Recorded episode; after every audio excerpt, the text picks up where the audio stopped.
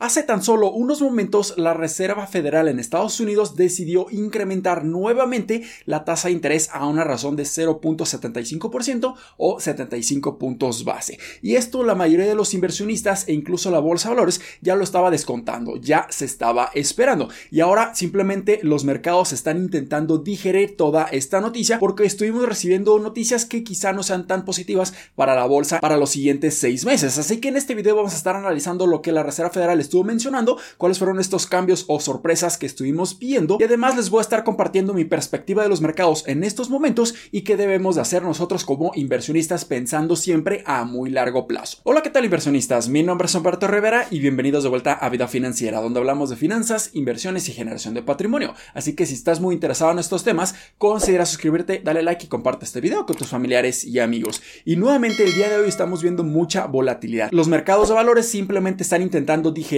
todas estas noticias de la Reserva Federal y el incremento en 75 puntos base o 0.75%, que esto está afectando directamente en la tasa de referencia, ya que ahora se posiciona en un rango de 3% a 3.25% y no veamos estos incrementos en la tasa de referencia desde el 2008. Y la bolsa lo que está haciendo es simplemente ajustar las expectativas futuras a corto plazo de las compañías debido a que todos los créditos bancarios van a ser mucho más caros debido a que esta tasa de interés está incrementando a pasos muy acelerados. Pero algo muy importante a mencionar y es simplemente una sorpresa por parte de la Reserva Federal es que ellos están considerando seguir incrementando las tasas de intereses hasta que lleguen a una tasa de referencia aproximada de 4.6%. Y esto lo piensan lograr hasta finales del 2023. Entonces ahora estamos viendo cómo la Reserva Federal simplemente se va a estar manteniendo de una posición muy firme, muy estricta para incrementar las tasas de intereses a como dé lugar para frenar la inflación. Y ahora se esperaría que estos incrementos duren hasta el 2023 y no se esperaría que empiecen a recortar estas tasas nuevamente hasta el 2024. Entonces esto es muy importante considerarlo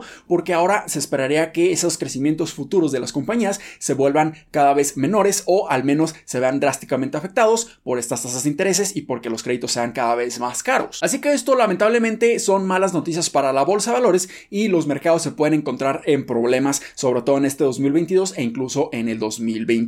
Y vemos ahora que los incrementos en las tasas de intereses han estado ocasionando que los bonos gubernamentales o bonos de la tesorería en Estados Unidos con plazos de maduración a dos años hayan estado incrementando sus rendimientos sobrepasando el 4%. Un nivel no visto desde el 2007, por lo que esto es simplemente impresionante. Y justamente también vemos como la tasa de interés generado por los bonos de la tesorería, pero a plazos de 10 años, se encuentra en aproximadamente 3.6% y esto como resultado nos da una curva invertida, en donde ahora vemos que las inversiones a corto plazo dan mayores rendimientos que las inversiones a muy largo plazo, cosa que es completamente ridícula, cosa que es completamente incoherente, ya que debería ser al revés. Entre mayor sea el plazo de tiempo, nosotros esperaríamos mayores rendimientos y este es uno de los principales indicadores que los inversionistas o los economistas utilizan para empezar a predecir de alguna manera las posibles recesiones futuras. Pero esto también es noticia pasada porque ya técnicamente nos encontramos en una recesión en Estados Unidos, ya que por dos trimestres consecutivos el crecimiento o en el GDP ha sido más bien una contracción, o sea, un decremento en la economía en este país, por lo que ahora simplemente esto nos está confirmando que definitivamente nos encontramos en una recesión y pudieran venirse cosas aún peores a lo largo de los siguientes meses. Así que todo esto es muy negativo para la bolsa de valores, ya que ahora estamos viendo cómo muchísimo capital, muchísimo dinero se está migrando a ciertos sectores económicos en la bolsa de valores o simplemente están saliéndose de los mercados de valores y están entrando a los bonos, a la renta fija, en donde están refugiando su dinero para que este al menos no tenga tanta depreciación como lo hemos estado viendo en la bolsa en este 2022 y hasta cierto punto tengan una protección contra la alta inflación. Pero quiero dejar algo sumamente claro cuando se trata de las inversiones en la bolsa de valores y es que nosotros siempre debemos de tener un pensamiento y una estrategia a muy largo plazo. Estoy hablando a plazos de 5 años, 10 años, 15 años o 20 años para realmente ver los grandes beneficios y que esta volatilidad a corto plazo no nos esté afectando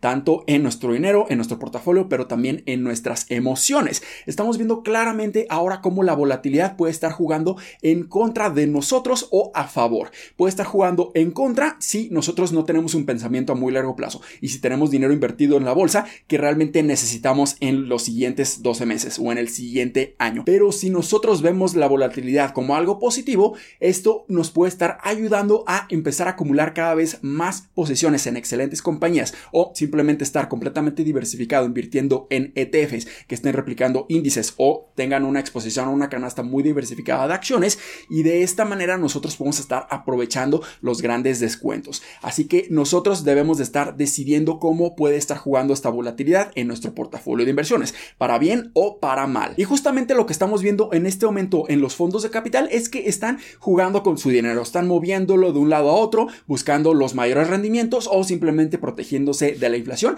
y de las minusvalías en la bolsa de valores. Y esto es precisamente porque la mayoría de los fondos de capital que tienen mayormente una gestión activa no logran vencer al mercado a lo largo del tiempo. Según los datos del SPIVA que mide el desempeño de los fondos de gestión activa contra el mercado en general, vemos que a lo largo de 10 años consecutivos el 90% de estos fondos de gestión activa simplemente no logra vencer al mercado. Y esto se debe principalmente porque están haciendo demasiados movimientos en su portafolio de inversiones, no dejan que sus inversiones estén madurando y simplemente están persiguiendo esos rendimientos a lo largo del tiempo y sobre todo en estos momentos están moviendo todo su capital y simplemente están realizando sus pérdidas y además también esto tiene mucho que ver con las altas comisiones que están cobrando, así que las personas que están invirtiendo en estos fondos de inversión muy seguramente van a tener menores rendimientos a lo largo del tiempo debido a que esta estadística es simplemente aplastante. Pero la gigantesca ventaja que nosotros como inversionistas retail o inversionistas comunes tenemos sobre los fondos de gestión activa o esos fondos de capital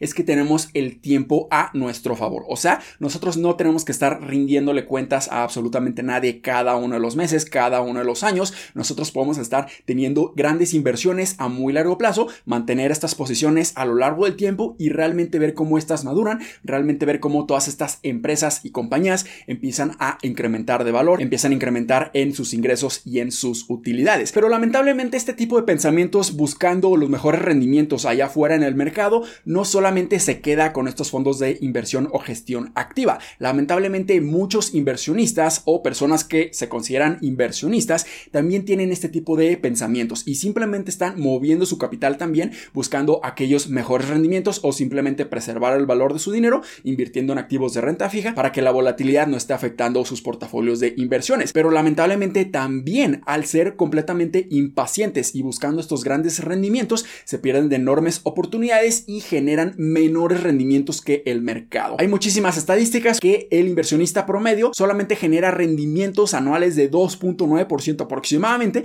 a comparación del mercado o el S&P 500 que genera anualmente un rendimiento de un 7.5%. Y en estos momentos lamentablemente lo que estoy viendo es que las inversiones en vez de que sean una tranquilidad, una seguridad de que tú vas a generar enormes rendimientos y un gran patrimonio a muy largo plazo, se han convertido en cosas que te generan estrés, cosas que te generan muchísima incertidumbre, cosas que te generan muchísimo miedo y empiezan a tomar el control de tus emociones y empiezas a cometer muy graves errores que te van a costar mucho a lo largo del tiempo. Entonces, realmente no tiene sentido empezar a intentar adivinar lo que los mercados van a estar haciendo. Definitivamente pudiéramos ver más caídas, pudiéramos ver mucha más volatilidad, pero si tú realmente tienes un pensamiento a muy largo plazo, estadísticamente e históricamente está comprobado que si tú simplemente mantienes tus inversiones y siempre estás invirtiendo constantemente, vas a estar venciendo al 90 hasta el 95% de los fondos de gestión activa y a los inversionistas comunes que intentan predecir los movimientos del mercado.